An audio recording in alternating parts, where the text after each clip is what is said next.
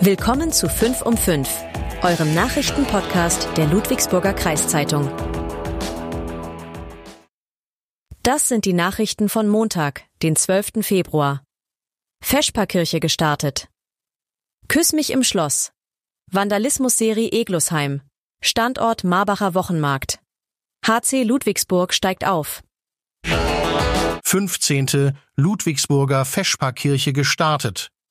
Seit dem gestrigen Sonntag ist die Friedenskirche wieder eine Art Gasthaus auf Zeit. Für insgesamt drei Wochen kann hier täglich von 11.30 Uhr bis 14.30 Uhr für 1,50 Euro etwas Warmes gegessen oder Kaffee und Kuchen verzehrt werden. Darüber hinaus gibt es Zusatzangebote wie eine Spielecke, Fußpflege, Haare schneiden, Näharbeiten und Massagen.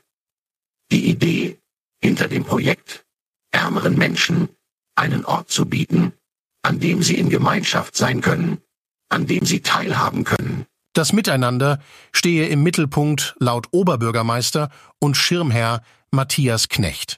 Die Feschbarkirche wird getragen von der Diakonischen Bezirksstelle Ludwigsburg, von der Evangelischen Gesamtkirchengemeinde Ludwigsburg und von ehrenamtlichen Helfern.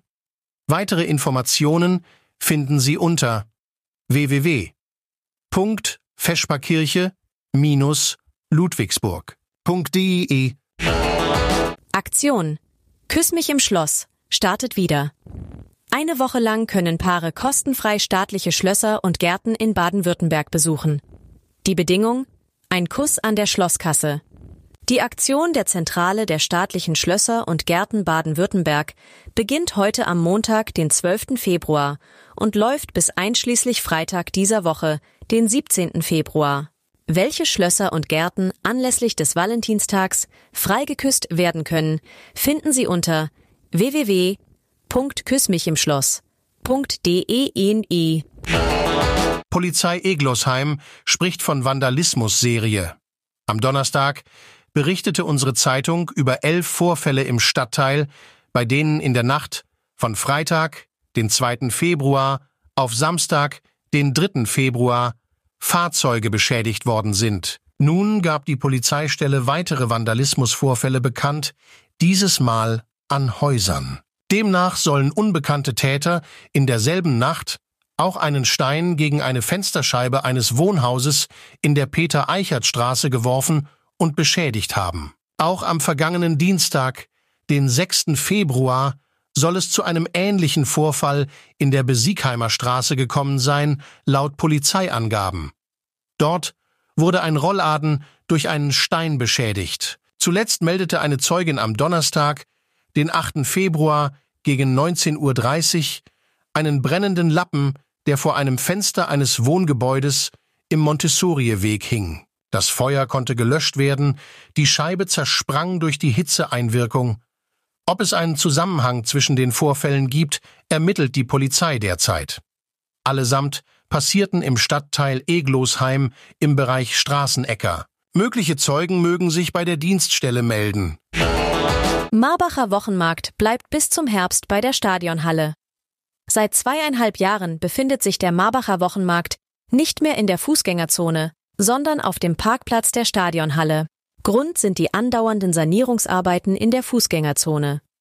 Eigentlich sollten diese nach mehrfacher Terminanpassung in der Vergangenheit im Mai abgeschlossen sein. Das ist nicht der Fall, gab Bürgermeister Jan Trost am Donnerstag im Gemeinderat der Stadt bekannt. Die geplante Fertigstellung der Fußgängerzone und damit der Umzug des Marktes zurück in die Stadt verschiebe sich auf Ende Juni. Die kalten Temperaturen im Januar hätten die Sanierungsarbeiten für drei Wochen unterbrochen, sagte Trost weiter. Dass der Markt jedoch erst im Herbst statt im Juni oder Juli umziehe, liege am Personalmangel in der Verwaltung und an den anstehenden Kommunalwahlen im Juni. Das sorgte für viel Unmut im Gemeinderat, der im März einstimmig beschlossen hatte, dass der Wochenmarkt in die Fußgängerzone zurückkehren sollte, und zwar direkt nach Abschluss der Bauarbeiten. Damenmannschaft des Hockeyclubs Ludwigsburg steigt in erste Bundesliga des Hallenhockey auf. Im gestrigen Sonntagsspiel trafen die Ludwigsburger Frauen im Heimspiel in der Alleenhalle auf den Tabellenzweiten, den SC Frankfurt 1880. Das Team von Daniel Weißer verlor das Spiel mit 3 zu 4, es reichte jedoch für den Aufstieg in die Bundesliga, denn am Samstag gewann der HC das Auswärtsspiel gegen den SBDJK Rosenheim mit 5 zu 2. Gegen die Frankfurterinnen ging es lediglich darum, die sieben Tore Vorsprung zu verteidigen. Das ist uns geglückt, so Weißer. Es ist das erste Mal in der Vereinsgeschichte, dass ein Frauenteam in die erste Bundesliga aufsteigt. Das war 5 um 5. Ihr wollt mehr wissen? Aktuelle Nachrichten bekommt ihr rund um die Uhr auf lkz.de